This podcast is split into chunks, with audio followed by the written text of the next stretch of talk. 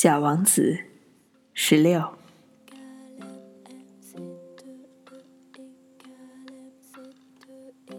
于是，第七颗行星就是地球了。地球可不是一颗普通的行星，它上面有一百一十一个国王，当然没有漏掉黑人国王。七千个地理学家，九十万个企业家，七百五十万个酒鬼，三亿一千一百万个爱慕虚荣的人。也就是说，大约有二十亿的大人。为了使你们对地球的大小有一个概念，我想要告诉你们，在发明电之前，为了点路灯，需要维持一支为数四十六万两千五百一十一人的真正大军。从稍远的地方看去。它给人一种壮丽辉煌的印象。这支军队的行动，就像歌剧院动作一样，那么有条不紊。首先出现的是新西兰和澳大利亚的点灯人，点了灯，随后他们就去睡觉了。于是就轮到中国和西伯利亚的点灯人走上舞台，随后他们也藏到幕后去了。于是，又轮到俄罗斯和印度的点灯人了，再后就是非洲和欧洲的，接着是美洲的，再就是北美的。他们从来也不会搞错他们的上场次序，真了不起。北极仅有一盏路灯，南极也只有一盏，唯独北极的点灯人。和他南极的同行，过着闲逸散懒的生活。他们每年只工作两次。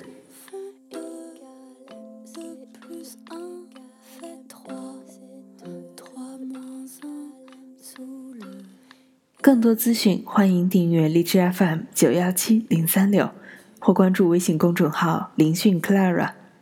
感谢您的收听，我是林讯。